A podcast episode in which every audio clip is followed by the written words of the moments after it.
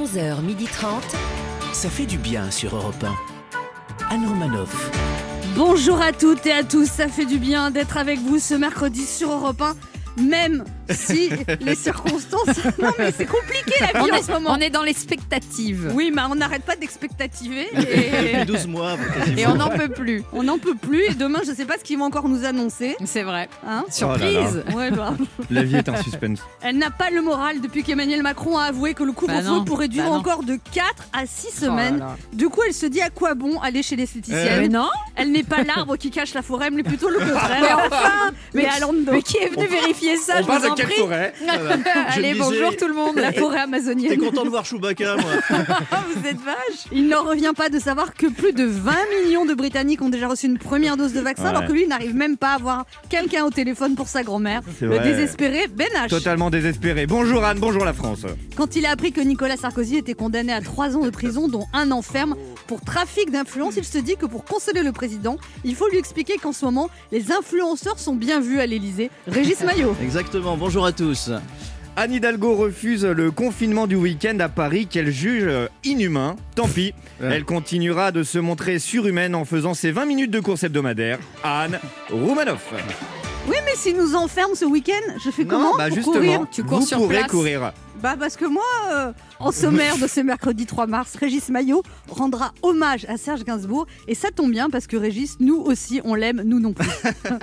Puis parce qu'en cette période troublée, on a besoin de conseils. Nous recevrons deux reines du développement personnel et de Ah. l'écriture feel good, Nadège Fougeras et Vanessa Caillère, qui viennent nous parler de leur livre La technique des étincelles, 80 clés pour rebondir en période de changement. Notre deuxième invité aussi a des clés, des clés pour mieux comprendre notre gouvernement. Il vient de publier Emmanuel Le Hardy aux éditions de l'Observatoire, consacré à un homme politique, je ne sais pas lequel. Lequel Je on va sais pas. trouver Le politologue Alain Duhamel sera avec nous. Et enfin, pour vous faire patienter à 18 jours du printemps, nous vous ferons gagner 18 jours du printemps. Moi, je devais rencontrer un mec pendant l'hiver. Putain, mais c'est- quoi ce bordel? Oh le craquage. Ça bourgeonne, ça Mais bourgeonne. l'hiver prochain. Oh là là, mais c'est à chaque fois c'est repoussé. Bah oui, je vais avoir qu'est-ce que tu 70 ans. Nous vous ferons gagner des séjours en mobilhome grâce à notre. Oui, je sais pas, je- j'en peux plus. aujourd'hui. Bah ouais, je comprends. Ça s'entend peut-être. Nous vous ferons gagner des séjours en mobilhome grâce à notre jeu Devinez qui je suis. Vous écoutez Europe 1 et ça, ça fait du bien. Oui. Nous sommes ensemble jusqu'à 12h30 et quand vous le désirez, en podcast sur europe1.fr. Et chez nous. Oui, chez nous aussi, toute seule aussi. 11h30. Anne Romanoff, ça fait du bien sur Europe À l'annonce de la condamnation de Nicolas Sarkozy, certains ont dit Ah, ah, ah, bien fait. D'autres ont dit oh ça va, hein, il a tué personne. C'est pas comme François Hollande qui a fait disparaître tout le Parti socialiste. D'autres ont dit condamné pour ce qu'il a pas fait. Enfin comme il sera sûrement pas condamné pour tout ce qu'il a fait, euh, ça fait une moyenne. D'autres ont dit mais quelle honte, c'est un complot pour l'empêcher de se représenter. D'autres ont dit quelle joie, c'est un complot pour l'empêcher de se représenter. Carla Bruni a déclaré sur Instagram Je t'aime, mon amour, quelle injustice. Injustice. I-N-J-S-T-U-S.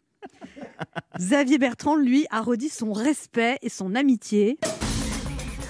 Youhou Nicolas Sarkozy a dit qu'il fera appel et apparemment il s'y connaît en coup de fil. Il a dit aussi qu'il pourrait saisir la Cour européenne des droits de l'homme. Waouh Là, il sort le grand jeu. Lui, lui, faut pas lui chercher des noises à Sarkozy. Et si ça suffit pas, il retiendra sa respiration et tapera des pieds par terre jusqu'à ce qu'on arrête de l'embêter.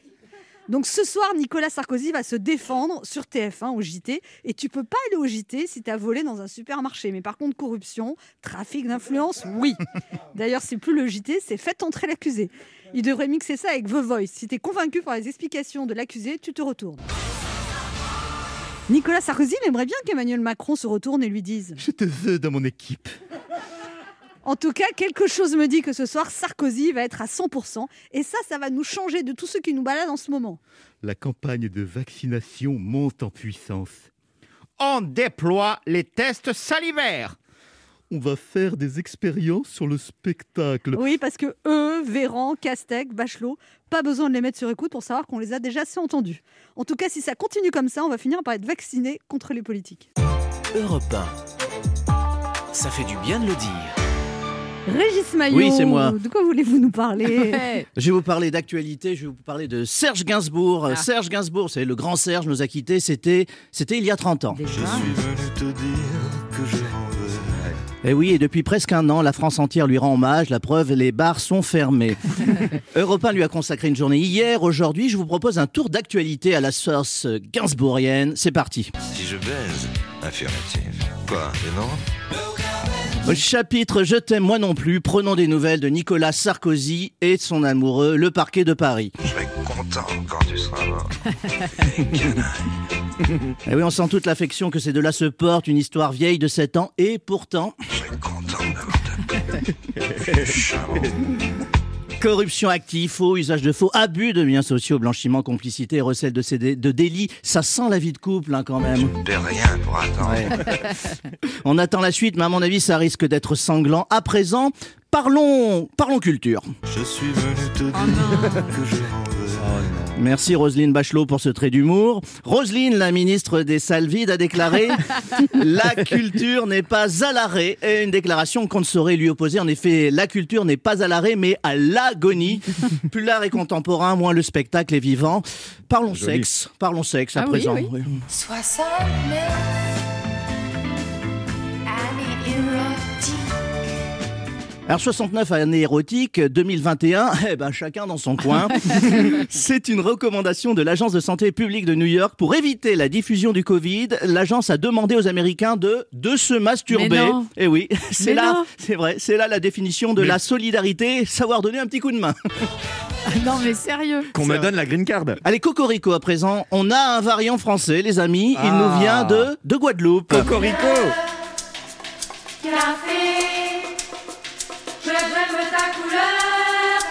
Eh oui, félicitons nos départements outre-marins de redonner fierté à notre pays qui, sur le front de la pandémie, faisait triste figure. Je vous rappelle qu'on n'a ni variant ni vaccin.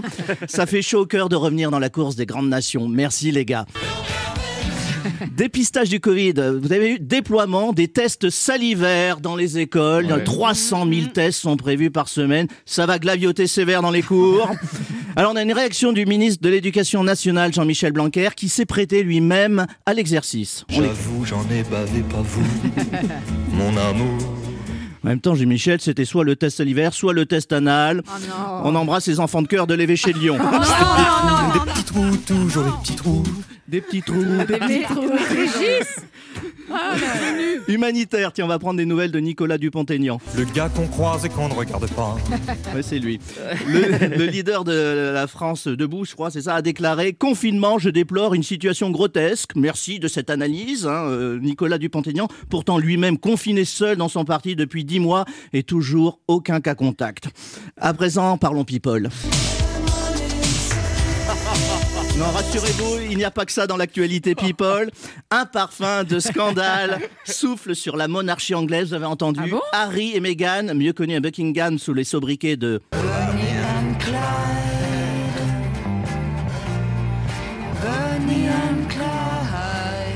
Eh bien, les deux exilés ont donné une interview à Oprah Winfrey qui assure, Oprah Winfrey. à Oprah, pardon, Oprah Winfrey qui assure que le couple a fait des révélations choquantes sur la famille royale.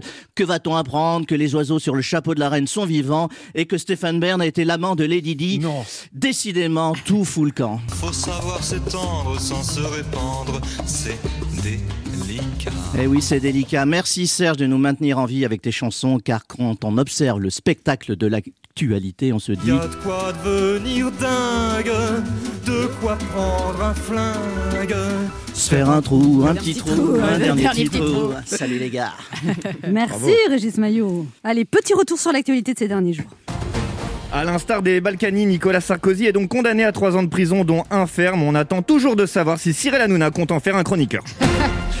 Aujourd'hui, c'est la journée mondiale de la vie sauvage et nous avons reçu beaucoup de témoignages comme Mais vivement la journée mondiale de la simulation. Anne Hidalgo s'oppose à un confinement le week-end après avoir demandé un confinement de trois semaines. Anne Hidalgo, tu lui donnes pas ça, elle veut en prendre ça, et quand tu lui donnes ça, eh ben elle veut ça, mais c'est pas ça. C'est une parisienne quoi. Mesures sanitaires, Emmanuel Macron affirme qu'il faudrait encore patienter 4 à 6 semaines, hein, à prendre avec des pincettes. 4 à 6 semaines, c'était la durée du couvre-feu qu'il avait annoncé il y a déjà 4 mois. Les soldes, c'est fini, et c'est eh oui, et c'est un succès. hein. J'ai les chiffres du gouvernement, tout a disparu, plus un vaccin, plus une place dans les hôpitaux, et bientôt plus de sécurité sociale. Que des bonnes nouvelles. On se retrouve dans un instant sur Europe 1 avec Régis Maillot, Léa Lando, Oui. Ben H À tout de suite. et deux auditeurs qui joueront à deviner qui je suis pour tenter de gagner un séjour Homer Vacances de deux nuits à une semaine en mobilhome pour 4 à 6 personnes. Anne Romanoff sur Europe Ça fait du bien Oh, d'être avec vous bien. sur Europe 1 ce mercredi, toujours avec Léa Lando, Toujours. Ben H. Régis Maillot. Oui, oui, oui. Alors Donald Trump a déclaré que Joe Biden venait de, Ah, venait, C'est une question en croate. venait de réaliser le pire mois à la Maison Blanche dans l'histoire de la présidence américaine. Est-ce- et vous, c'est quand la dernière fois que vous avez fait preuve de mauvaise foi Régis Maillot? Bah, pour revenir à votre question, en même temps, c'est difficile de contredire Donald Trump. Il a fait quoi, Joe Biden, depuis un mois? Il a, hein? Il a ralenti l'épidémie du Covid? Non. Il a stoppé la violence policière? Non. Il a empêché le réchauffement climatique? Non plus. En résumé, il vient de réaliser le pire mois à la Maison Blanche. Léa Lando? Alors non, moi, on m'accuse de mauvaise foi, mais à tort, parce que la dernière fois, par exemple, j'ai gagné une partie de poker, on m'a accusé d'avoir utilisé un autre jeu de cartes et d'avoir triché. J'ai dit que c'était faux et ce n'était pas de la mauvaise foi. Vous aviez quoi comme jeu? Bah, j'avais 5 as. Ouais, non, ça passe. ça passe. Je vois pas ce que qui- vous trichez au jeu. vous. Ah ouais, moi je déteste perdre. Alors ça, c'est vrai, faut le reconnaître. J'ai- J'aime vraiment pas perdre, donc quand je peux tricher, je triche. On devrait se faire des jeux comme ça ici. ah oui Ah non, parce que moi je supporte pas de perdre non plus. Le jeu de la Ah oui, vous êtes très joueuse. Mauvaise rappelle de- de, joueuse. de jeux télé euh, Ah oui, où j'étais à côté de vous une fois. il s'en est pris une. Oh là là c'est le moment de notre jeu qui s'appelle comment, Régis? Oh bah je sais pas moi. Il a peur Devinez maintenant. qui je suis. Europe 1, Anne Romanoff. Devinez qui je suis. Monsieur Ouais Il met la pêche ce jingle en fait. Peut-être une petite pastille pour la gorge pour un star. Petit strepsil. Le principe est simple, deux auditeurs en compétition, chacun choisit un chroniqueur qui aura 40 secondes pour faire deviner un maximum de bonnes réponses parmi une liste qu'il découvrira quand je lancerai le chrono. Vous devez deviner des personnalités dans l'actualité culturelle et médiatique de la semaine. Cette semaine, Europe 1 vous offre un séjour aux mères vacances de deux nuits à une semaine en mobilhome pour 4 à 6 personnes avec Omer Vacances. Profitez d'une expérience inoubliable dans plus de 140 top destinations en France. Tous nos campings villages 4 et 5 étoiles vous garantissent des équipements de grande qualité pour toute votre famille, parc aquatique, espace de bien-être, animation pour tous en journée et en soirée et une multitude de services pour votre confort et votre bien-être. Et on joue d'abord avec Kevin. Bonjour Kevin. Tiens donc. Bonjour Anne, bonjour tout le monde. Salut Kevin. Kevin, vous avez 38 ans, vous habitez à Roanne, vous êtes technicien de labo C'est ça. et vous fait. faites des analyses pour savoir si on peut construire des ponts à tel endroit et toutes sortes de chantiers publics. C'est exactement ça. Bon. Et alors vous êtes en couple depuis 5 ans et votre compagne, vous êtes rencontrés sur Mythique Et oui. Ah bon? Bah oui, ça marche. Non, mais c'est pas ça, c'est qu'à Ouais, comme 33 quoi, ça ans. marche, hein. À 33 ans, il y a 5 ans, c'est étonnant d'aller euh, sur Mythique, c'est un truc de vieux. On Et va vous- plutôt sur Tinder. Ou Vous avez sur fait des analyses pour savoir si vous pouvez Ah, construire un pont entre Tinder, elles hein. Comment Comment? J'étais aussi sur Tinder. Ah, vous, d'accord. avez, vous C'est avez- vous avez fait J'étais un peu partout. Ah, sur tous les canaux. Ah ouais. Bon, Kevin, vous jouez avec qui? Je joue avec Léa. Léa, liste 1 ou liste 2 Euh, liste 1. Faut Liste faire 1, deviner quoi déjà des personnalités dans l'actualité culturelle Ah. et médiatique de la semaine. Il y en a eu. Attention, oui, on a, bien sûr. Vous êtes prêts? Attention, top chrono. Euh, alors, euh, oh là là, c'est un chanteur. euh, Il y a le Seal Sonic euh, Wow. chanteur. Il y a février et le mois d'après, c'est Bruno Mars. Oui, tout à fait. Bien. Elle, elle chante ma philosophie. Elle est jury dans The Voice. Shine. Non, jury dans The Voice. Ok. Euh, lui, il y avait Euh, passe. au- su- dans le SAV, il y avait Omar et Fred Testo. tout à fait. Lui, c'est euh, il, il parle des princesses, des rois, des reines, des châteaux. Stéphane Bern. Oui, tout à fait. Euh, lui, euh, c'est un jeune chanteur américain. euh, il a le même prénom que Timberlake. Justin Bieber. Oui, lui, c'est le chanteur euh, de le, Let It Be, euh, les, les Beatles. John Lennon? L'au- L'autre, ah ouais, le guitariste. Ah merde. euh, Bah, c'est pas grave. Non, ah merde, c'est pas lui. C'est pas... Merde. C'était Paul McCartney. Ouais. On joue maintenant avec Catherine. Bonjour Catherine. Catherine. Bonjour. Alors Catherine, Bonjour, vous Catherine. habitez à Krotergerschenheim, Un, Ah, un bel souhaits. hommage à l'Alsace en tout cas. près de On va dire Strasbourg. ça comme ça. L'angle. Et vous, et vous avez travaillé dans une filiale du Crédit Agricole depuis 24 ans. Oui. Alors vous êtes marié à Antoine depuis 23 ans. Vous l'avez rencontré dans un bar parce que c'était l'ami du petit frère de votre copine. Rien compris. Alors, en gros, mon mari ne suivait pas les études, c'est les études qu'il poursuivait. Mhm. Donc, il avait un petit peu de retard. Et puis, euh, du coup, bah, c'était le, le pote du petit frère de ma meilleure amie, tout Ah simplement. Donc il était plus jeune que vous? Non, il avait le même Ah, âge, mais il il avait redoublé pas mal de fois. À Il trois a ans de plus que vous cinq, six fois. Oui, oui, 5 oui, 6 oui, fois Ah Mais il fait bah. quoi comme métier oui. maintenant 25 ans en CM2. Maintenant, il est informaticien. Ah, Ah. et maintenant ça va, ça se passe bien. Il doit être ses Ah mains. ben, quand il a voulu, voilà, c'est. Ah, il fallait le Et, déclic. puis quand, quand il vous a rencontré, il a compris qu'il fallait qu'il se prenne en charge. Ouais, alors je me donnerais peut-être pas autant d'importance, hein, Ah mais euh, on va dire que j'ai eu un déclic, voilà. Ah, c'est bien, l'important c'est d'avoir un déclic un jour. Oui, oui, oui. Ah oui, il y en a qui n'ont jamais de déclic. bon, Catherine, vous jouez avec qui? Oui. Bah avec vous, Anne. Oh là Ah. Vous êtes Ah, téméraire. ah. Vous n'écoutez pas l'émission? C'est pas vrai. En ce moment, tu t'en sors vachement bien. Ça cartonne. Donc Ouais. ce sont des, des personnalités de, de la Ouais, c'est- culture, c'est ouais, ça on y va. Ouais. Attention, Tiens. 3, 2, 1, top. Il présente des émissions médicales avec Adriana Carambeu, c'est un médecin. Euh, Sim. Oui, Hein? oui, Sim, Sim, Sim. oui, Ouais, c'est ça. ok. Il était marié avec Jane Birkin, un grand chanteur, le père de Charlotte. Gainsbourg. Oui, Gainsbourg. elle faisait du fitness, une actrice américaine, euh, elle est vieille. Jane maintenant. Fonda. Oui. Euh, il- il- euh, euh, zen, soyons zen. C'est une chanteuse, elle a un nom qui commence par. euh, par, Par- bleu, non, mais attends. Mais par la même Bah que la chanson zen, restons zen. Zazie, Zazie. Oui, voilà, très bien. C'était une imitation. Euh, il était dans le jury dans The Voice, il est libanais d'origine, c'est un chanteur. et- Mika. Mika. Voilà, très bien. Euh, elle était mariée, je sais plus à qui, elle, est, elle est belle, Brad Pitt. Brad Pitt, elle a plein de Euh, gosses avec lui. Mais non, Ah l'autre, non, l'autre. après. L'autre. Ah, Ouais, là, l'autre, euh, là, là. La tatouée que j'adore. Attends, attends. Non, mais de tout. C'est trop tard, mais, Angelina mais, Jolie. mais c'est Bah, quand même gagné. J'ai gagné Mhm. Pas mal. Vous avez attaqué très fort avec Michel Sim. Ouais, c'est ça. Et non, il y a Sim, même pas. Sim. Moi, je trouve que ça fait ex mais bon. Mais non, parce que Michel dit Sim, elle et prononce elle a pas le. Michel. Elle a pas dit Bah, Michel. elle a dit Sim, Mais on sait bien que Sim Bah n'est pas non. médecin. Non, Bah mais non. Sim, elle était comique aux grosses têtes. Ouais, Euh, c'est ça. Non, non, non, non, non. Bon, si- on peut gagner les deux, c'est sympa. Hein. Non, non, vous avez Non, gagné bravo, bravo. un séjour, un cri de joie. Vous Ah, avez bien. gagné un séjour aux mers vacances de deux nuits à une semaine en mobilhome pour 4 à 6 personnes avec aux mers vacances. Profitez d'une expérience inoubliable dans plus de 140 top destinations en Europe. Tous nos campings villages 4 et 5 étoiles vous garantissent des équipements de grande qualité pour toute votre famille, une multitude de services pour votre confort et votre bien-être. Merci beaucoup. Beau. Et puis notre ami euh, Kevin. Kevin. Oui. Oh, Kevin. Ouais, bah, il est déçu, Bah, je comprends, je comprends. mais Si. c'est la, c'est changé quand même. Hein. Comment? Il m'a changé. Ouais, ouais. Effectivement, euh, Il a- Alors, bon, alors déjà, vous commencez pas à faire votre mauvaise tête, là. Ça, c'est le compte. Bon, alors déjà, vous allez rejouer avec nous d'ici un mois. D'accord? Ah, oui. Et en plus, vous avez un lot de consolation avec euh, notre amie Catherine, puisque c'est la fête des grands-mères dimanche. Nous vous offrons à tous les deux un bouquet Interflora. C'est le bouquet Mamie Chérie, créé par les fleuristes Interflora, qui sera livré directement chez votre grand-mère ou chez vous par un des 5200 fleuristes d'Interflora. Allez voir sur interflora.fr, car il y a d'autres très beaux bouquets pour fêter nos Mamies Chéries ce dimanche. Eh ben super, merci, elle sera ravie. Merci à tous les deux. Merci beaucoup. Bonne journée à tous. C'était un On plaisir. vous embrasse. Au revoir. Pour jouer avec nous, euh, laissez un message avec vos coordonnées sur le répondeur de l'émission au 39 21, 50 centimes d'euros la minute, ou via le formulaire de l'émission sur le site europe1.fr.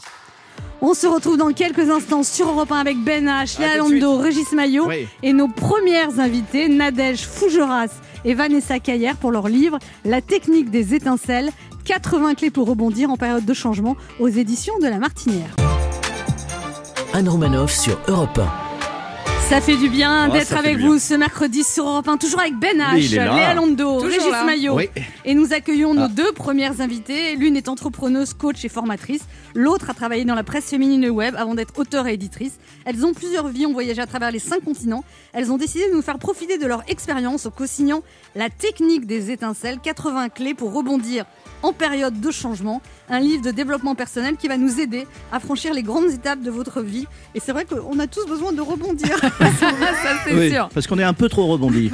Vanessa Caillère et Nadège Fougeras sont avec nous sur Europe 1. Bonjour, alors qui est Nadège Alors moi je suis Nadège, bonjour Anne, bonjour tout le monde. Bonjour Nadège. Bonjour Nadège. Bienvenue quand ça fait du bien. Ça commence bien. Et vous, vous êtes suis Vanessa. Bonjour, Bonjour, Vanessa. Que alors êtes, nous dire aujourd'hui, Vanessa alors vous êtes toutes les deux un peu BCBG, il faut le dire. Ouais, on a, pas de problème, mais on a tellement voyagé dans plein de pays et vécu dans plein de villes qu'en fait on se sent pas forcément euh, ni BCBG, ni parisien, ni euh, provincial, ni américain, ni japonais. Femme Donc du vous, a- monde. vous avez dû vous adapter énormément parce que vous avez changé de pays plusieurs fois, vous avez été Et du coup, euh, vous avez trouvé ça dur quand même à chaque fois de vous adapter. Il y a une de vous deux d'ailleurs qui est revenue de Hong Kong il y a deux ans qui a trouvé ça très dur. C'est Ouais, c'est moi, exactement. Vanessa. Bah oui, c'est très dur. C'est-à-dire qu'on arrive à Hong Kong, euh, la vie est complètement différente. On n'a plus aucun repère. Et c'est vrai que quand je suis rentrée en France, à chaque fois c'est la même chose, mais c'est un peu. C'est compliqué, il faut exactement rebondir. quoi. C'est-à-dire qu'on a un métier qui marche bien là-bas, on revient, il faut redévelopper son activité. Donc voilà, c'est pas un long fleuve tranquille et c'est à ce moment-là qu'on a eu l'idée euh, d'écrire un livre. Et vous, vous dites que dans la vie, on traverse euh, des ruptures, des deuils, des déménagements, on est viré de son travail. Des ruptures, des ruptures, des ruptures.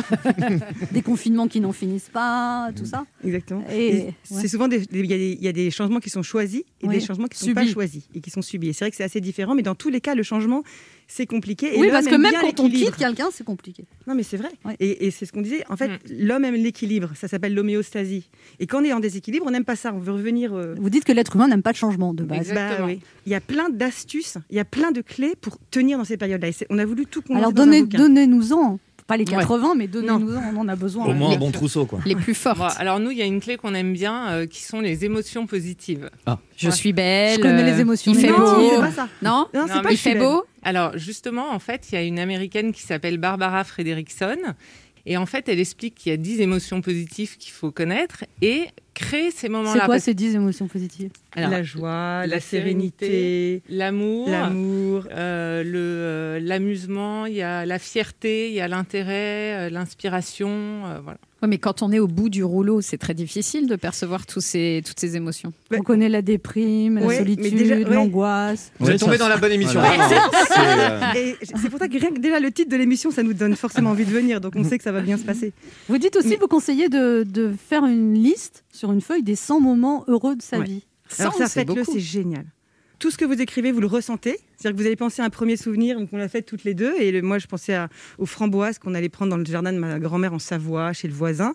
Et quand vous commencez à écrire, après, vous vous rendez compte que au début, vous dites 100, c'est impossible. Mais en fait, vous n'en avez pas 100, vous avez 1000. bah, J'ai déjà Bon 70 souvenir. rencontres, Et- moi déjà. c'est- on va pas se mentir. Ça, C'est pour elle que c'est pas un bon souvenir.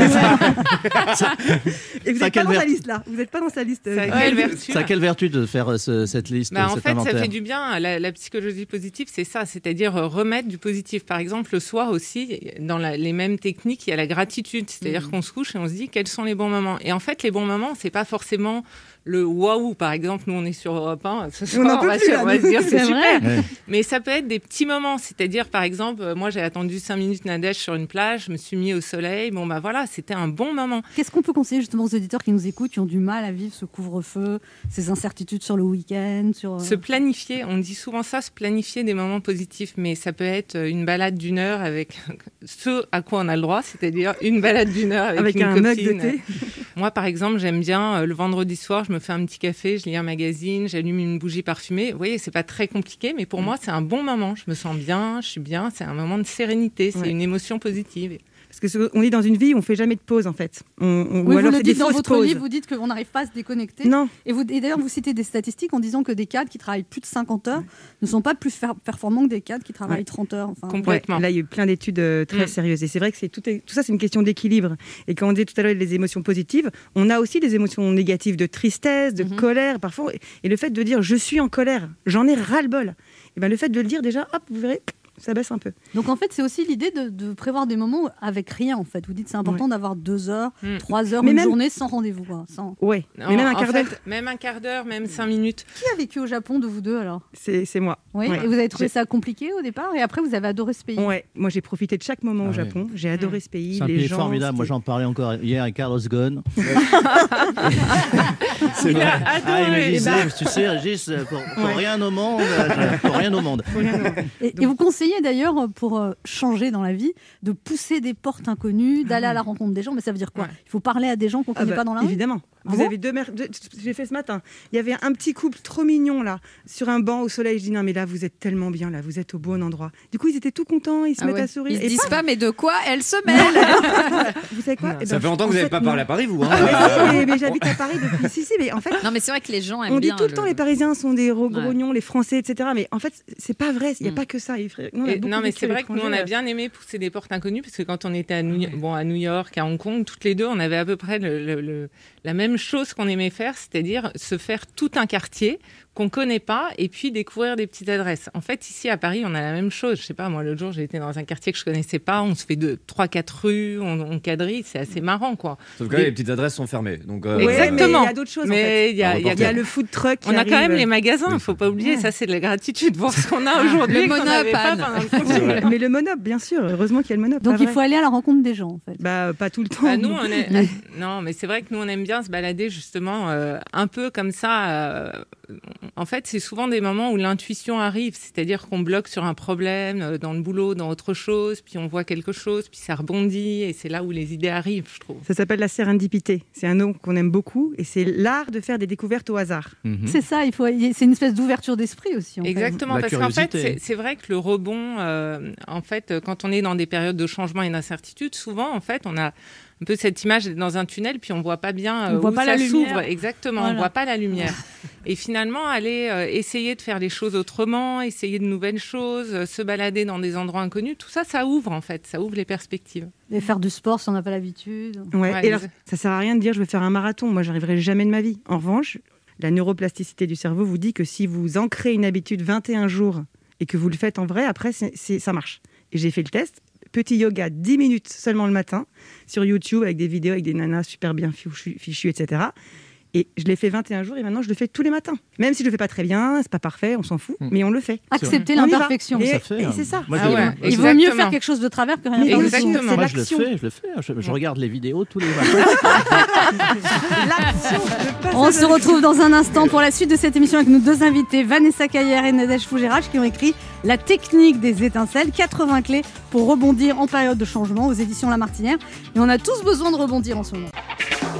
Anne Romanoff sur Europe Ça fait du bien d'être avec vous sur Europe 1 ce mardi, toujours avec Léa Lando, Oui, Ben H. Régis Maillot et nos Oui. deux invités, Nadège Fougeras et Vanessa Caillère, la technique des étincelles.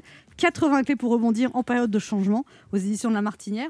Alors, euh, vous dites aussi que c'est important de cultiver les relations positives et de, de sortir de son entourage les personnes toxiques. Vous dites parfois ça peut être des proches, ça peut être des amis avec qui on est en compétition larvée, des gens de la famille qui vous cassent. Mais comment on fait pour... euh, Quand c'est au travail.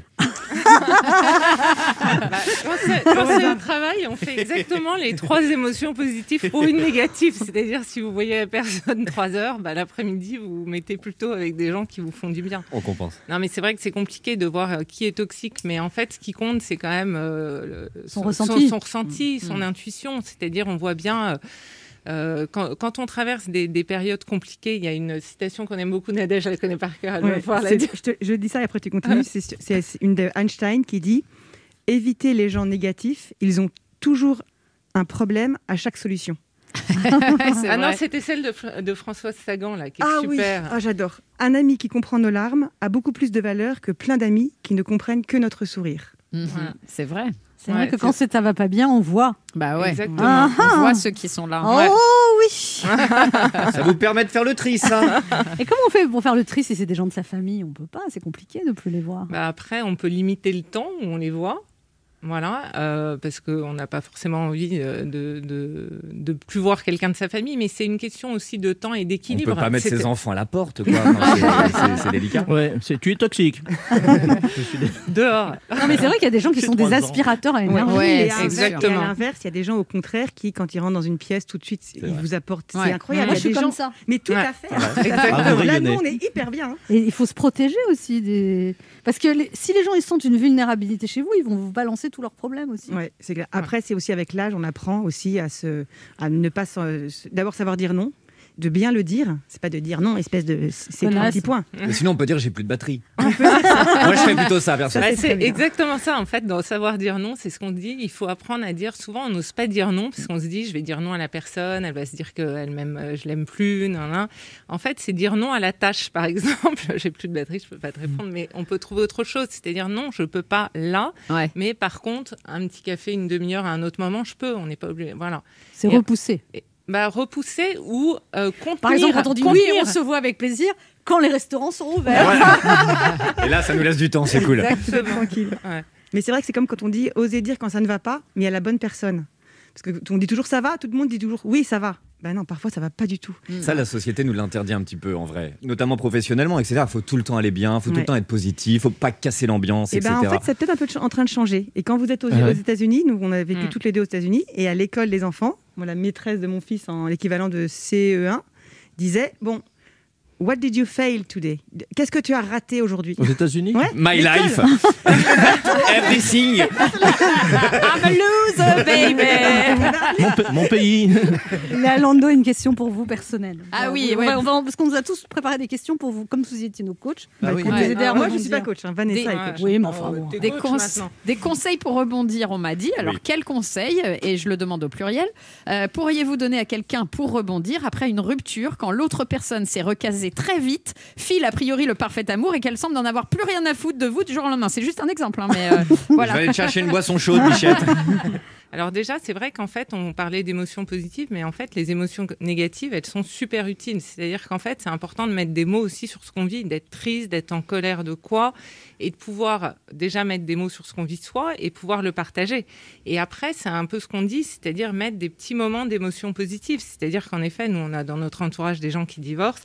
Bon, bah, le matin où ils sont avec l'avocat pendant trois heures et que la journée est horrible, bah, si vous voulez, l'après-midi, il Ouais. faut vous faire du bien, quoi. C'est-à-dire, c'est pas le moment de prévoir le rendez-vous de médecin qui vous stresse ou Dana, j'ai une question pour sa vie personnelle. Oui, alors, quel Soyons conseil, clairs. quel conseil donneriez-vous à, à quelqu'un qui se voit subitement dans l'impossibilité de travailler dans son domaine d'activité légalement prohibé, alors qu'il ne sait faire que ça et qu'il a consacré les dix dernières années de sa vie rien que pour essayer de gagner sa vie avec ça? À savoir que je parle du théâtre et non de la vente de drogue, pour quoi j'ai fait le deuil, pour le coup. Bah, c'est sûr, là, moi, ce week-end, j'étais avec un copain qui est restaurateur. Honnêtement, c'est hyper difficile. hein. Non, Ouais. voilà. Euh, Après- là, là, là, je veux dire, quand il y a des angoisses financières très Bah, violentes, sûr. tous ces petits trucs, ça, ça. Mais Mais nous, ça non, reste mais un livre. sûr, hein, c'est Faut, un faut être livre, très humble. hein. Ça reste un bouquin. Voilà. Donc ça donne des Alors, astuces, mais ça ne solutionne En pas effet, il y a des petites choses qu'on peut faire. Et ce copain restaurateur, euh, c'est vrai que là, il a du temps et tout. Et c'est marrant, il est en train de trouver euh, des idées de, de comment développer son job après, avec une autre idée qui est super. J'espère que ça verra le jour. Ça nous pousse à être créatifs. Voilà, Et c'est vrai que vous avez vu les, Et- le théâtre. Pardon, vas-y. Non, non, mais c'est vrai que je, je crois, c'est vraiment notre conviction forte parce qu'on a vécu ça. Nous, Mhm. on a trouvé ça hyper dur hein, pendant six mois, un an de changer de pays. Mais en fait, on s'est senti plus épanoui après parce que je pense qu'on fait quelque chose qui nous ressemble plus. On a trouvé d'autres idées. On... Après. euh, Non, mais c'est se trouver euh, des, des réconforts en fait. C'est Ouais. des réconforts, mais c'est pas vraiment ce qui nous Ouais, rend heureux. Exactement. Voilà. Avaler des couleuvres. Vous avez une question pour rebondir, Régis Maillot? Non, moi je suis au top de ma vie. Merci Vanessa Caillère et Nadège Fougera, c'est passé nous voir. On rappelle votre livre La technique des étincelles, 80 clés pour rebondir en période de changement. Nous on se retrouve dans quelques instants pour la suite de cette émission et c'est Alain Duhamel qui sera notre invité.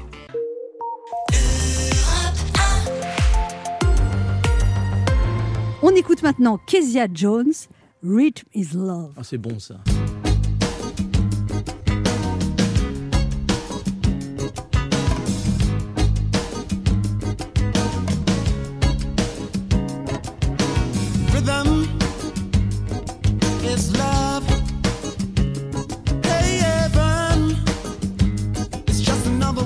For the feeling called musical. Hey, yeah. Hey, yeah, ooh. Whoa, whoa, whoa. Color is lust because all of the sexual things we do in my mind to trust you to make them all colorful.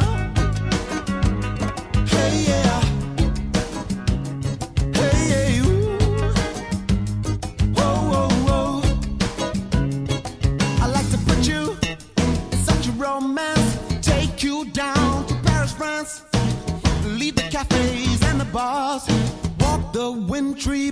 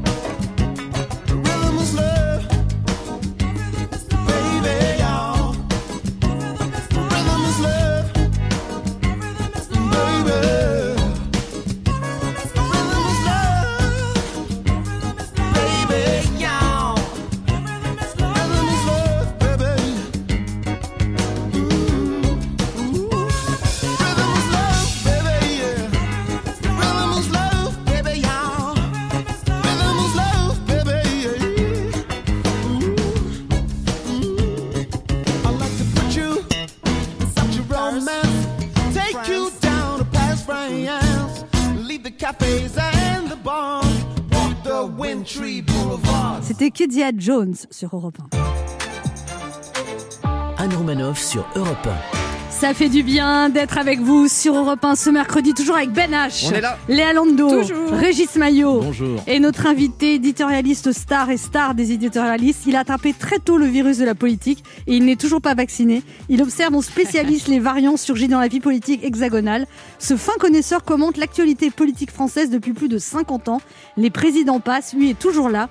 Élection après élection, édito après édito, il décrypte, analyse, explique. Parfois il devine, souvent il annonce, et toujours il nous donne à réfléchir. Avec lui, la politique devient passionnante, comme c'est le cas pour son dernier livre, paru aux éditions de l'Observatoire, Emmanuel Le Hardy. Jadis, les rois de France étaient souvent affublés d'un surnom. Pour le président actuel, Emmanuel Le Hardy semble le plus approprié. Il va nous dire pourquoi. C'était un plaisir de le recevoir. Voici Alain Duhamel.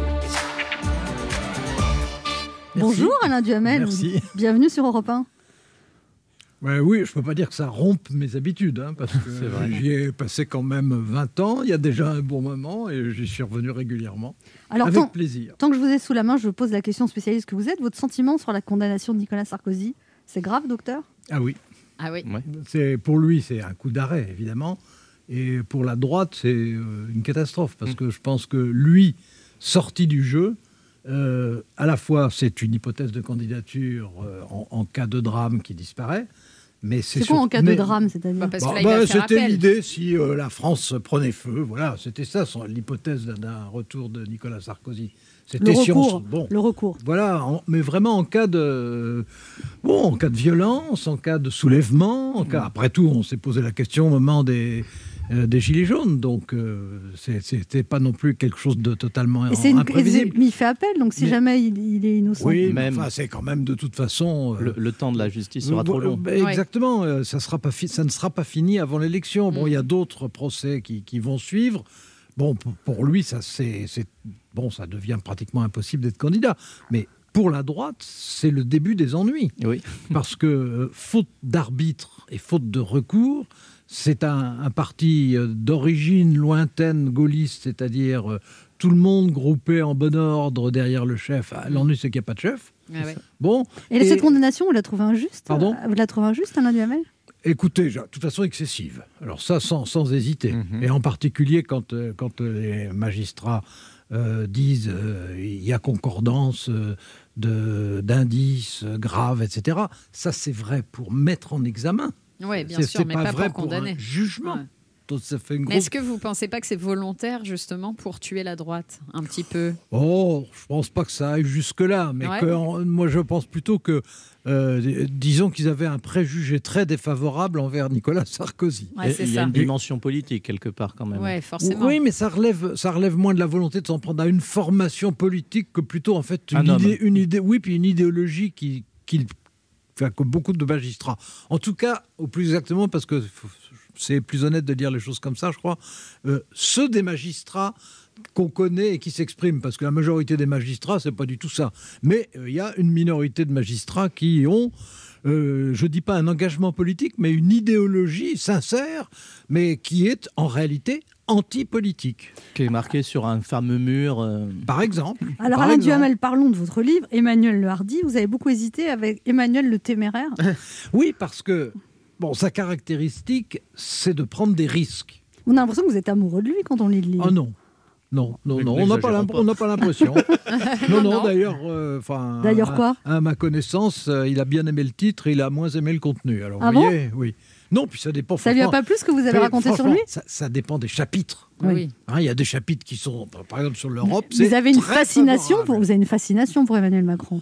Bah, écoutez, j'aime mieux quelqu'un de brillant et contestable que quelqu'un d'insignifiant. Vous parlez Voilà, de qui Je trouve que c'est mieux. En parlant d'insignifiant, Bah, euh, Vous n'êtes pas a- sympa avec François Hollande hein c'est ça. je ne, je ne pensais pas particulièrement à François Hollande. Vous dites qu'il est très mais- intelligent mais et très à- sympathique, à François Hollande. de- à- à- oui, bah oui, il l'est. Il l'est. Ouais. Euh, Il aurait pu non, faire mais à, cause de mon âge, euh, j'ai vu quand même trois générations De dirigeants politiques. Ouais. Et euh, des dirigeants politiques qui a un cerveau qui fonctionne très bien et qui soit capable de prendre des décisions et des risques, il n'y en a pas tellement. Donc, Donc, euh, j'ai choisi alors soit il prenait trop de risques et c'était téméraire, soit il prenait beaucoup de risques et c'était hardi. Bon, j'ai pensé que jusqu'à présent, c'était plutôt beaucoup que trop, mais... Et puis Emmanuel le beau gosse, ça faisait trop flatteur, quoi. Ça, c'était, c'était exclu. Mais en- en- encore que euh, le fait d'être plutôt bien de sa personne, c'est pas Ah, un ça- handicap ça politique. hein. Vous dites euh, Macron chevauche la stratégie du risque extrême, mais aussi longtemps qu'il n'a pas renoncé, qu'il se bat, il subsiste une part de chance. Il est joueur, il fait des paris. Ah Emmanuel oui, Macron oui, c'est, vraiment son tempérament. Ça, c'est, c'est non seulement son tempérament, mais c'est sa caractéristique. Alors vous me direz que Nicolas Sarkozy aussi prenait des risques, par exemple. On en a mais- peut-être pris un peu trop. Ben, peut-être. Peut-être. Et euh, en, Vous- ce qui, vous- en ce qui concerne Emmanuel Macron, euh, il prend sans arrêt des risques. Il fait des coups. Alors, euh, il y a des risques qui sont des bons risques, et puis il y a des risques qui sont moins bons, ça c'est une évidence. Sur le, le- par exemple, sur la, la vague actuelle de Covid, je trouve qu'il la gère bien. Sur la première vague, sur la première vague, j'avais trouvé qu'il la gérait mal. Euh, sur l'Europe, je trouve qu'il s'y prend très bien. Sur les relations sociales, puisqu'il y a une loi qui entre en discussion aujourd'hui, euh, sur, les, sur, sur les lois, sur euh, le plan social, je ne trouve pas qu'ils s'y prennent bien. Et sur les vaccins Sur, Bon, sur les vaccins, la vérité, c'est que on n'était pas prêt du tout. Que la France n'était pas Oui, prête. mais on a quand même moins de vaccins qu'en aurait- on aurait Angleterre, pu quand avoir- même. non, mais on aurait pu avoir n'importe qui euh, si on n'avait ni test, ni vaccin, euh, que nos Mais laboratoires. pourquoi en Angleterre ils ont vacciné 20 millions de personnes et nous 3 millions et demi Et parce qu'ils s'y sont pris beaucoup plus tôt et parce qu'ils s'y sont pris euh, surtout en, avec beaucoup moins de précautions. Oui. Et là, on, on paie. Ça, c'est Chirac qui l'avait fait intégrer dans la, euh, voilà, précaution. dans la Constitution. On, on paie le principe de précaution. En France, il faut passer devant quatre comités Ouais, successifs, etc. On perd à chaque fois trois semaines. Vous êtes Bon, vacciné, vous, Alain Duhamel? De- Depuis hier matin, mon deuxième vaccin, si vous voulez tout savoir. Eh ben, Alors, Pfizer ou à Bah, AstraZeneca le, le vaccin de- des personnes de mon âge. AstraZeneca. Donc, c'est Le Pfizer, non. Ah, Pfizer. Oui, oui, bien Ah, sûr. vous n'avez pas eu d'effet secondaire? Si, un peu. Ah bon? Mais Lesquels un peu, mais bon, euh, ça vaut tout à fait la peine quand même. Hein. De J'ai- macronisme. J'ai jamais hésité un instant à y aller. Jamais. Mais bon, euh, voilà, il peut y avoir des petits On peut dire votre âge, Alain Duhamel ou Bah, pas? Bien sûr qu'on peut le dire. Alors? Bah, J'ai 80 ans, donc ça n'est pas par passe-droit que je suis vacciné. Vous ne faites pas votre âge.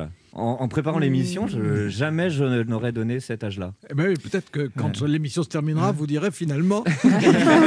On se retrouve dans un instant pour la suite de cette émission avec notre invité Alain Duhamel, venu nous parler de son livre Emmanuel Le Hardy qui vient de sortir aux éditions de l'Observatoire. Ne bougez pas, on revient. Il est midi sur Europe 1, on revient dans deux minutes avec notre invité. Alain Duhamel. Mais tout de suite, les titres d'Europe Midi avec vous, Patrick Cohen. Bonjour Patrick. Bonjour Anne, bonjour à tous à la une d'Europe Midi. De nouvelles restrictions attendues pour le week-end. Le Conseil de défense en a débattu ce matin. Décision demain, nous dira Jean-Rémy Baudot. Les soignants sont encore peu vaccinés. Faut-il rendre leur vaccination obligatoire, comme le préconisent de plus en plus de voix dans le milieu médical? Explication de Victor Delande. PSA Peugeot Citroën affiche 2 milliards d'euros de bénéfices nets l'an dernier, malgré la crise du Covid et la chute des ventes. Nous verrons comment avec Aurélien Fleureau. Un nouveau geste d'Emmanuel Macron en direction de l'Algérie. L'avocat Ali Boumengen a bien été torturé et assassiné par l'armée française, a déclaré le président de la République. Hier soir, c'est un geste que préconisé, que recommandait le rapport de l'historien Benjamin Stora. Joël Dicker quitte son éditeur pour tenter l'auto-édition. C'est la première fois que un auteur de, de best-seller s'affranchit ainsi du monde de l'édition. Explication de Nicolas Caro et puis Fabien Galtier, mis hors de cause pour le cluster du 15 de France. Apparemment, euh, en l'enquête a démontré que c'était euh, l'équipe de rugby à 7 qui avait euh, introduit le virus à Marcoussis. Invitée euh, d'Europe Midi, Marie-Pierre Porchy, elle a été juge des enfants puis juge d'instruction pendant 36 ans. Elle publie euh, Le silence de la loi, une magistrate face à l'inceste. Comment améliorer la réponse pénale pour les abus sexuels pour enfants? Voilà le sommaire. À tout à l'heure. Merci Patrick, on vous retrouve dans 30 minutes. Europe Écoutez le monde changer. 1. 11h30. Ça fait du bien sur Europe 1. Anne Romanoff. Ça fait du bien d'être avec vous sur Europe 1 ce bien. mercredi, toujours avec Ben H, Eh oui, Lalando, oui, oui, Régis. Maillot Oui. et notre invité Alain Duhamel venu nous parler de son livre Emmanuel Le Hardy aux éditions de l'Observatoire. Alors Alain Duhamel, il y a donc Emmanuel Le Hardy à l'Elysée et Jean Castex à Matignon. Leur duo, c'est un peu Laurel et Hardy bon, euh, ils sont aussi différents qu'il est possible. Et euh, c'est Jean Castex, ce serait quoi son surnom? Ah, bah, j'ai- j'ai- mon idée, c'était le monarque. Alors donc, je me suis concentré sur le monarque. Je n'ai pas cherché, mais euh, je, je pense que je trouverai. Il faudrait que je reprenne la liste des surnoms qu'on a donnés au monarque, que j'en trouverai un. C'est un Premier ministre atypique, Jean Castex? Oui, c'est ce qui est intéressant. Un intendant, un peu Oui, il y a un côté intendant général. Il y a un côté. Ce sous l'Ancien Régime, on, euh, il n'y avait pas de Premier ministre sous l'Ancien Régime avant la Révolution, mais il y avait ce qu'on appelait le ministre principal. Moi, je trouve que c'est- c'est ça. C'est le va ministre bien, Jean principal. Oui. Édouard Philippe, vous pensez qu'il pourrait faire de l'ombre à Emmanuel Macron? Non, je pense que Édouard Philippe, euh, C'est euh, Édouard Philippe, c'est si Emmanuel Macron ne pouvait pas y aller ou, irait, ne voulait pas y aller, à ce moment-là, je pense qu'il irait, oui. Mais la droite essaie de le récupérer, Édouard Philippe. Une partie de la droite essaie de le récupérer. Oui, Se l'approprie, en tout cas. euh, enfin, disons, dis- disons que ceux qui à droite pensent à se l'approprier sont ceux qui n'ont pas envie d'être eux-mêmes candidats ou candidates. Oui, oui, Ouais. Mais alors, parce qu'on se posait la question tout à l'heure hors antenne, on se dit en 2022, à droite, il y a qui? Bah, c'est le problème, et en particulier, c'est le problème depuis que Nicolas Sarkozy euh, a, a connu le jugement qui le concerne. Bah ouais. Parce que c'est un parti dont la tradition lointaine, hein, qui est Gaulliste. Oui. mais donc c'était euh, un leader euh, avec du charisme, de préférence éloquent et tout le monde derrière. Bon, Euh, là, si j'ose dire, euh, les républicains, c'est un corps sans tête. C'est un corps parce que c'est le premier parti territorial, hein, Ouais. le Toujours. premier parti municipal. Je pense qu'on va vérifier aux élections régionales que c'est également le et départementales que c'est également le premier parti départemental et régional. Bon, simplement il n'y a pas de leader. Il n'y a, pas peut- de- il y a pas de leader. Et alors, on peut toujours dire il va y avoir un surgissement et on, on sait C'est très la bien question. qui. Mais Ah bon, euh, qui bien sûr. euh, Ah, vous savez qui Vous avez non, bah aujourd'hui, le- aujourd'hui, il faut pas tourner autour du pot. Ouais. Aujourd'hui, le mieux placé, c'est Xavier Bertrand. ça. Ah oui. mais, mais Xavier Bertrand, c'est, ça n'est pas la tradition du leader Ah ouais, c'est gaulien sûr. avec le parti derrière lui, puisqu'il a quitté le parti. Ah bah ouais. Bon, mais en plus, il faut quand même qu'il gagne d'abord les élections régionales, ce qui peut ne pas être. Parce que le cas de figure dans les Hauts-de-France, euh, ça sera différent de ce qui a été la dernière fois. Donc, il y a Sinon, quand à même droite, ils- pire, ils ont Manuel Valls. Il serait- On- on- il est toujours euh, je, je- je pense que ça ne lui déplairait pas forcément. Ah bah, il serait partout, oui. Vous qui avez connu tellement de présidents, Alain Duhamel, quel est le point commun entre tous ces hommes? Bon, il y a, il y a le. L'envergure? le- euh, Oui, non, bien sûr, il y a l'envergure, mais en- encore, ce sont des types d'intelligence très, très différents hein, de l'un à l'autre. Mais euh, il y a quand même euh, un- une soif de pouvoir et l'orgueil de quelqu'un se disant sincèrement qu'il pourrait être bon pour la nation C'est s'il ça. était président. Terrible, ça. Il n'y a pas tellement de gens qui peuvent se dire ça, il n'y a pas tellement de gens qui osent se dire ça, et puis il y a beaucoup de gens qui pensent ça, mais qui ont tort de le penser. Donc c'est l'orgueil, l'intelligence et l'envergure C'est Voilà. les trois, trois, caractéristiques communes? Oui. Mais Alors, dans des proportions qui varient, évidemment, selon l'un ou l'autre. Vous avez été fasciné par François Mitterrand, Alain Duhamel. Vous dites que c'est une des personnes les plus intelligentes que vous ayez rencontrées Oui, alors, et des plus cultivées. C'est oui, et avec lui, j'ai eu quand même des, des relations euh, atypiques pour un journaliste, euh, puis pour un, euh, un essayiste aussi, qui est que on, on se connaissait vraiment très très bien, on se voyait très souvent. J'ai dû le voir en tête à tête une centaine de fois quand même. Bah oui, c'est c'est pas tellement fréquent. bon, il m'a invité, je sais pas combien de fois chez lui, il est venu chez moi. euh, C'était un ami Bon, etc. Bah, on avait des relations qui relevaient de l'amitié, mais on n'était pas d'accord. Ah C'est bah, ça c'est qui ça. était original. C'est que par exemple, euh, en 82, donc un an après qu'il ait été élu, j'ai j'ai publié un livre qui s'appelait La République de Monsieur Mitterrand, dans lequel j'expliquais pourquoi il fallait changer de politique économique complètement. Le fameux Et programme il n'était commun. pas du tout, il était pas du tout content, hein. mais euh, il savait que c'était sincère et que c'était ce que je pensais. Et voilà. Et vous dites que vous n'avez jamais trahi le off avec les hommes politiques et qu'ils ont très vite compris qu'avec vous, ils ne pouvaient pas faire de fuite. Oui, et que ceux qui me disent, ceux qui me disaient quelque chose en espérant que je le que je ne respecterais pas le contrat et que je le dirais à l'extérieur, étaient très déçus. Puis au bout d'un certain temps, ils ont compris quand même. Ben H a des choses à vous dire. Oui, Alain Duhamel, euh, bah, ravi déjà de pouvoir euh, vous parler ce midi. hein, euh, Mitterrand, Chirac, Sarkozy, Hollande, moi. hein, c'est euh, c'est quand même énorme. Euh, vous comptez parmi les plus fameux commentateurs euh, politiques de la Ve République. Et c'est vrai que lorsque j'entends commentateur euh, politique, je peux pas m'empêcher d'entendre avant tout commentateur et de vous imaginer aussi potentiellement comme ça.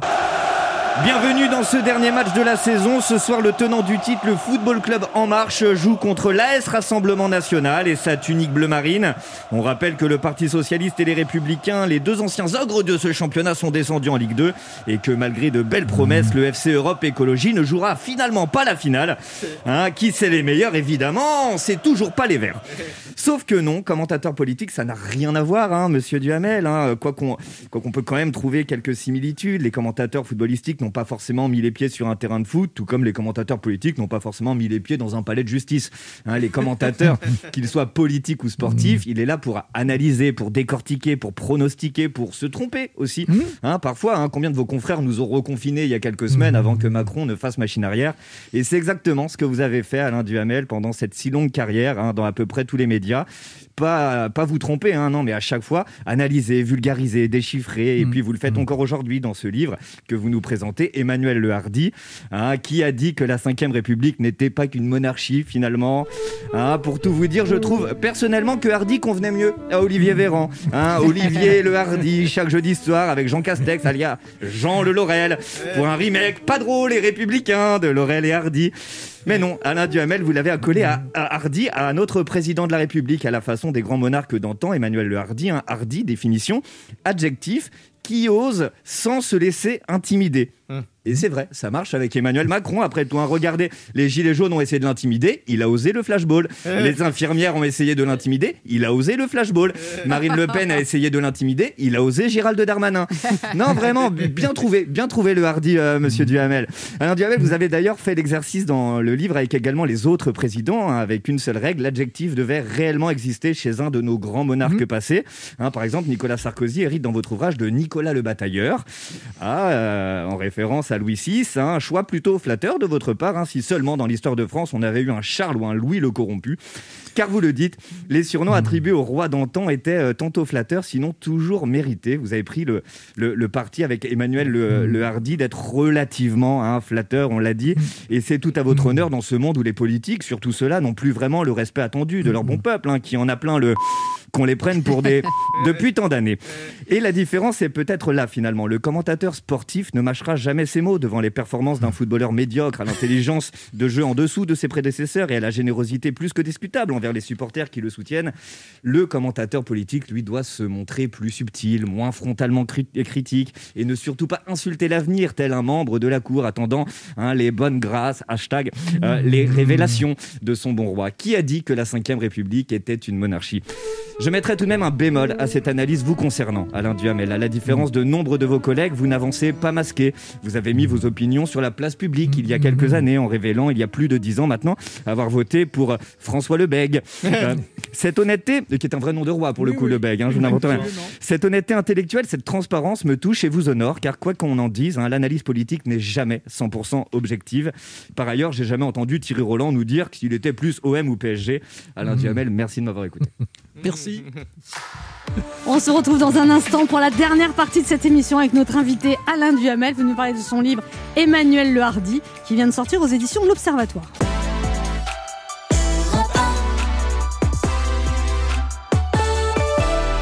On écoute Hervé, si bien du mal. Ah, j'adore.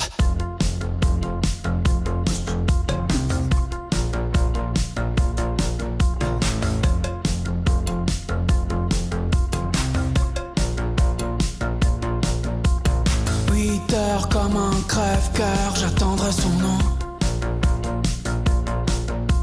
7 heures désert eagle, sensible mais sensible.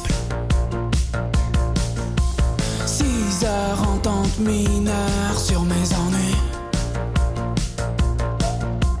5 heures par quel mystère, je crois qu'elle m'aime.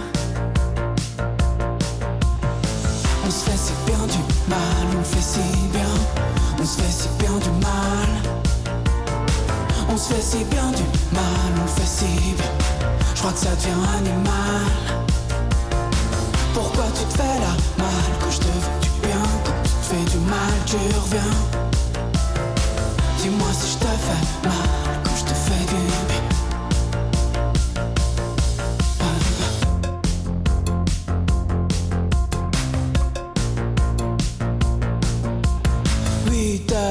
Outsider, je t'écouterai sûrement.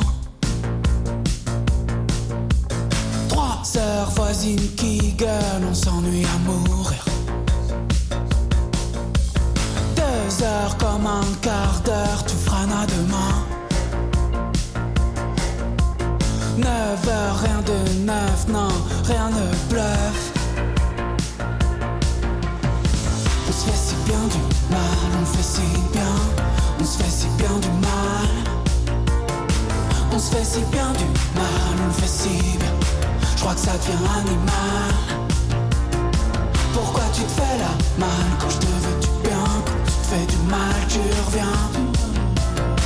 Dis-moi si je te fais mal quand je te fais du bien. On se fait si bien du mal, on fait si bien, on se fait si bien du mal. On se fait si bien du mal, on fait si bien. Je crois que ça devient animal. Pourquoi tu fais la mal quand je te veux du bien, quand tu fais du mal, tu reviens.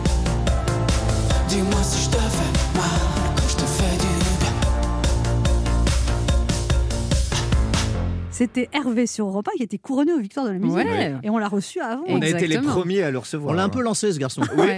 Il nous doit tout. Il nous doit tout.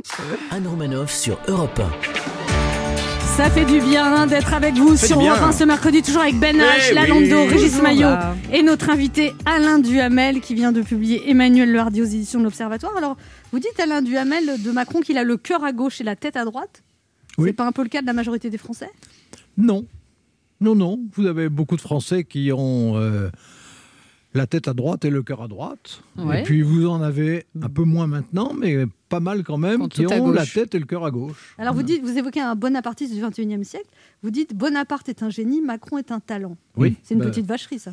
Bah, je ne vous le fais ça- pas dire. c'est Non, mais une observation. il, il faut comparer ce qui est comparable. De toute façon, moi, j'ai jamais pensé ni dit euh, Emmanuel Macron, c'est Napoléon. Emmanuel Macron, c'est Bonaparte. Pas du tout. Je, je le, je le défend, relie à une forme de tempérament national. Napoléon Bon, III. Euh, Napoléon III, oui, ça, ça serait alors là très très vache. Ouais. Alors, vous parlez, vous dites, parlez de son intelligence brillante, et vous dites en même temps, quand il rencontre les gens, il est plutôt affable, Oui. mais c'est surtout lui qui parle, il n'écoute pas tellement. Oui, c'est ça. Et puis, euh, c'est surtout lui qui parle. Et, et en plus, euh, quand il dit oui, ça ne veut pas dire oui. Ça veut dire oui, je vous ai écouté. Ça ne veut pas dire oui, je suis d'accord.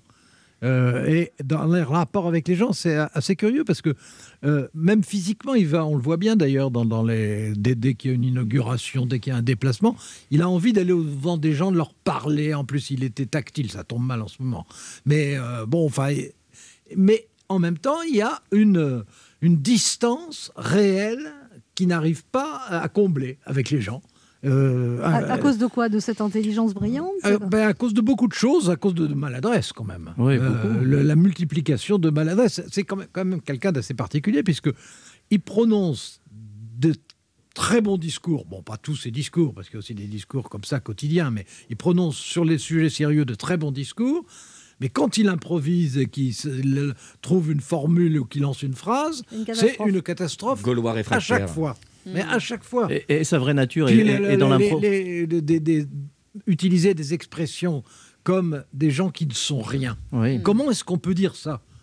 À la limite, certains pervers peuvent le penser, mais comment est-ce qu'on peut le dire? Il y a, un- côté, il y a un côté euh, intellectuellement, ça tourne très vite. Mais en ce qui concerne la sensibilité, Donc ça, il manquerait d'intelligence, psychologie, euh, intelligence émotionnelle, il manquerait d'intelligence émotionnelle. Ou dans- d'empathie, ouais. Disons qu'en tout cas, Il a un surmoi développé. Il est très bon en économie et très mauvais en psychologie. Oui, c'est ça. Il n'a pas fait des programmes en psychologie? Il est peut-être un peu plus prudent depuis quelques mois. C'est Brigitte, sa caution psychologique. En fait, il- Ah, il- euh, je pense qu'elle l'a beaucoup aidé, oui. Ouais. Oui, oui, bien sûr. C'est le premier- c'est quand même le premier euh, président qui apprend euh, alors qu'il est déjà en fonction. Ben oui, absolument. C'est un débutant. Régis Maillot, une question pour vous, Alain Duhamel. Alors, cher Alain Duhamel, euh, vous avez nous parlé de Emmanuel le Hardy. Euh, on aurait pu dire aussi Emmanuel le Chanceux ou Manu le Chanceux, hein, parce que c'est vrai que Macron est un peu comme toutes ces startups. Leur plus grand coup d'éclat, c'est c'est leur levée de fonds. Euh, sa plus grande réussite, c'était son élection. Alors, pour reprendre l'expression consacrée par un ancien président, est-ce que la startup nation, elle a fait pchit? Alors, il y a deux choses. Il y a s'il s'agit d'Emmanuel Macron lui-même ou s'il s'agit de son idée de la Startup Nation. S'il s'agit de l'idée de la Startup Nation, les résultats sont plutôt bons. Oui. Y compris les derniers résultats et malgré la crise. Hmm. Hein, La France est le pays en Europe qui a levé le plus de fonds pour les startups cette année, etc. Donc, euh, c'est pas simplement une formule. S'il s'agit de lui, bon, moi, ma thèse, c'est qu'il n'entre dans une- aucune case, aucune catégorie, et qu'il est au sens propre un prototype. Bon, donc c'est quelque chose de différent, c'est quelque chose de nouveau, c'est quelque chose de- qui, de ce fait d'ailleurs, est souvent difficile à évaluer. Oui. Euh, ben oui, Parce oui, que- oui. C'est, c'est quelqu'un qui donne beaucoup de mal aux journalistes, hein, il faut reconnaître ce qu'il aime. Léa Lando a une question pour vous. Oui, Alain Duhamel, avec toutes les rencontres que vous avez faites et votre expertise, d'après vous, quelle est la plus grande star des politiques de ces dix dernières années? Si bête Si, si, s'il s'agit vraiment de star Mm. au sens de euh, qui, qui crée euh, quelque chose, euh, qui fait hyper réagir les gens, qui a des relations émotives et contrastées, c'est Sarkozy. Évidemment. Qui, qui- il suscite plus de réactions émotionnelles, Nicolas Sarkozy, qu'Emmanuel Macron? Non, il suscite, parce qu'Emmanuel Macron suscite, des, comme lui d'ailleurs, des réactions positives chez les uns et négatives chez les autres. Mais euh, ce que Nicolas Sarkozy a et qu'Emmanuel Macron n'a pas, c'est un espèce de charisme presque physique qui, qui fait que quand il est dans une pièce, on, on ne voit et on n'entend que lui. Et, et puis, euh, il, a, il a un talent, il avait un talent exceptionnel d'expression. Alors l'expression n'était pas toujours raffinée, mais elle était un- impressionnante. Sur un, parmi tous ceux que j'ai interrogés euh, à la télévision, etc. Quand il était là, d'abord on était sûr qu'on ne s'ennuyait pas une seconde, et c'était vraiment euh, Comme un c'était animal vraiment politique. une bagarre. C'était et puis euh, il, il était spontané, euh, il sortait ses tripes pour un oui ou pour un non. Non, c'était vraiment un, c'était vraiment un personnage. Alors maintenant, sur le plan politique, on peut juger de Mais beaucoup de choses. Sur le plan économique, on peut juger aussi, même si sur les crises, il a été très bon. Hors des crises, euh, il a été plus maladroit que ça. Euh, Vous dites que ça lui a nu aussi de ne pas avoir fait assez attention à la forme de ce que doit être un président, qu'il a oui, été trop. Oui, oui. Ben, il est, c'est- c'était euh, Nicolas Sarkozy, et c'est toujours, c'était le plus spontané Mm, des présidents français de la Ve République. Le plus impulsif alors. Oui, mais spontané aussi. C'est-à-dire qu'il n'essayait pas de se contrôler, il ne se surveillait Emmanuel pas. Macron n'est pas spontané. Emmanuel. Macron est spontané à ses dépens et réfléchit à son avantage. Ah, c'est pas mal, c'est malin. C'est une citation. Non. Faudra marquer Alain Duhamel. C'est ça, on va, on va la garder. Euh, on la garde. Alain Duhamel, je vais peut-être réaliser un de vos fantasmes. Je vous propose Wow. une interview si j'étais président. Ah Ah non, c'est pas un fantasme. du tout, du tout, du tout, du tout. Si vous étiez président, quelle serait votre première décision, Alain Duhamel Euh, D'annoncer que je ne me représenterai pas. Qui choisiriez-vous comme Premier ministre, Alain Duhamel Ah ben, je ne sais pas si je ne vous dis pas Jean-Pierre Elkabach, il va vous faire une maladie. Vous resteriez à l'Élysée ou choisirez un autre lieu symbolique du pouvoir? Oh, je m'approcherai d'un cimetière. C'est un des endroits où on réfléchit le mieux. Un auditeur a une question pour vous, Alain Duhamel. C'est Yves qui habite à Troyes. Bonjour Yves. Oui, bonjour, bonjour à toute l'équipe. Et salut Yves. Je, je salue euh, Monsieur Alain Duhamel. Alors j'avais une petite question à lui poser et je pense qu'il ne m'en voudra pas. Est-ce que vous n'avez pas le sentiment, vous, l'analyste brillant et incontesté que tous les Français connaissent, d'être un peu, et, et ce malgré vous d'ailleurs, un grand patron de CHU qui, après avoir établi un diagnostic fort et définitif, se garderait d'établir une ordonnance à son malade pour définir une thérapie Et question subsidiaire, Eh ben. partagez-vous ce mot de Victor Hugo qui est neutre et impuissant? Et n'avez-vous donc pas parfois envie d'entrer en polémique? Ouh là là Est-ce que c'est Bon, bien rédigé, ah oui, c'est- Oui, bien tourné. On remercie Jean-Paul Sartre pour sa question. Ça fait, ça fait plaisir à entendre. Euh, je, je crois, euh, je ne crois pas du tout. En tout cas, moi, c'est pas du tout mon tempérament quand je participe à un débat, ce qui m'arrive après tout en moyenne au moins une fois par jour. euh, je, je n'ai pas du tout envie de changer de rôle. C'est-à-dire que j'essaye d'expliquer ce qui se passe, j'essaye d'expliquer comment je le comprends, mais je ne veux pas écrire d'ordonnance, justement. À la fin, je ne veux pas dire et voilà, le gouvernement doit faire premièrement ceci, deuxièmement cela, et troisièmement encore autre chose. Je trouve que c'est- ça n'est pas mon rôle de décider ce Vous que êtes le un gouvernement... observateur modéré. Je suis un observateur qui essaye de comprendre réellement, donc qui ne peut pas être manichéen. Merci Yves pour cette question tellement bien rédigée. Vous êtes prof de français, Yves? Pas du tout. Monsieur Elkabach est sous couverture, j'ai l'impression. Eh bien, on vous remercie Yves pour cette question. Merci. Au revoir. Au revoir. Le quart d'heure bienfaiteur. Il y a une tradition dans cette émission, Alain Duhamel, il faut faire un cadeau aux auditeurs, vous leur offrez quoi? Écoutez, j'ai un livre, je l'offrirai volontiers. En tout cas, c'est un très beau cadeau, votre livre, Alain Duhamel, Emmanuel Le Hardy. Pour remporter ce cadeau, vous appelez le 3921, 50 centimes d'euros la minute, et c'est le premier ou la première qui remportera ce livre. Merci Alain Duhamel d'être passé nous voir. C'était un plaisir de vous recevoir. On rappelle votre livre, donc Emmanuel Le Hardy, qui vient de sortir aux éditions L'Observatoire. On vous laisse en compagnie de Patrick Cohen, et nous on sera de retour dès demain à 11h sur Europe 1.